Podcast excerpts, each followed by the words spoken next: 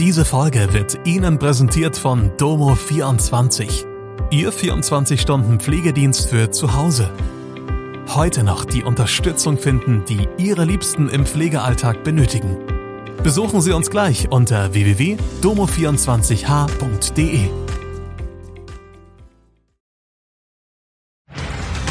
Hallo, das sind die Nachrichten am Mittwoch aus Mannheim und der Region. Mehrere S-Bahn-Verbindungen fallen ab Mittwochabend in der Region aus. Angeklagter schweigt im Mordprozess um Cold Case aus Lindenfels. Angeklagter im Reichsbürgerprozess verurteilt.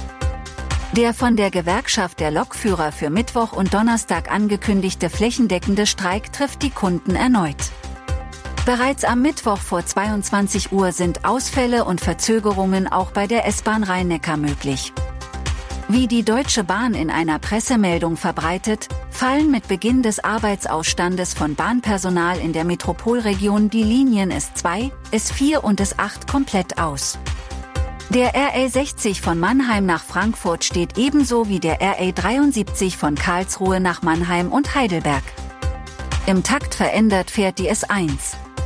Diese Bahn ist nur alle zwei Stunden unterwegs. Das gleiche gilt für die S3 und die S5 zwischen Heidelberg und Bad Rappenau. Die S6 von Mannheim nach Mainz fährt nur zwischen Bensheim und Mainz. In der Pfalz sind sämtliche Verbindungen, beispielsweise die RB 45 zwischen Neustadt und Grünstadt, nur alle zwei Stunden verfügbar.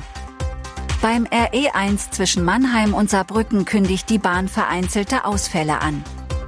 Was damit genau gemeint ist, ist zum jetzigen Zeitpunkt schwer zu sagen. Letztlich wird es zu Ausfällen auf allen Linien in der Region kommen. Der planmäßige Betrieb soll laut Bahn am Freitagmorgen wiederhergestellt sein.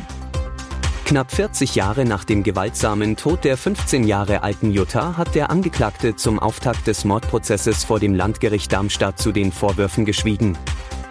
Anwalt Andreas Sanders sagte, dass man sich darauf im Vorfeld mit dem Mandanten geeinigt habe. Der Staatsanwaltschaft zufolge soll der mehrfach vorbestrafte 62-jährige Jutta im südhessischen Lindenfels in einen Wald gedrängt haben. Dort habe er sie mit einem Messer bedroht, vergewaltigt und anschließend erstochen. Damit soll er versucht haben, zu verhindern, dass die Jugendliche ihn identifizieren und anzeigen kann. Das wollte er um jeden Preis, sagte Staatsanwältin Eva Heid. Die Jugendliche war am 29. Juni 1986 auf dem Rückweg aus dem Freibad zu ihrem Elternhaus, als die Tat geschah.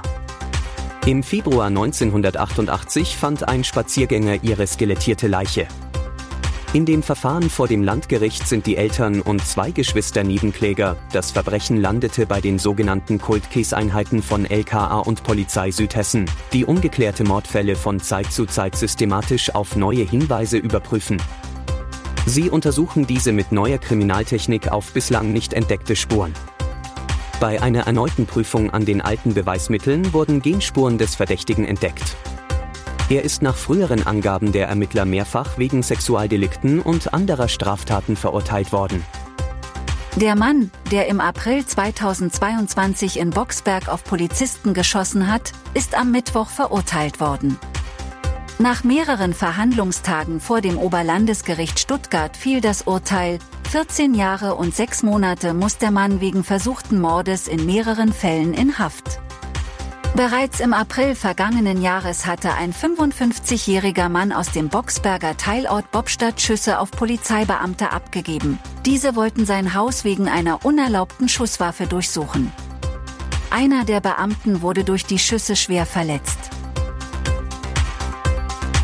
Das war Mannheim Kompakt.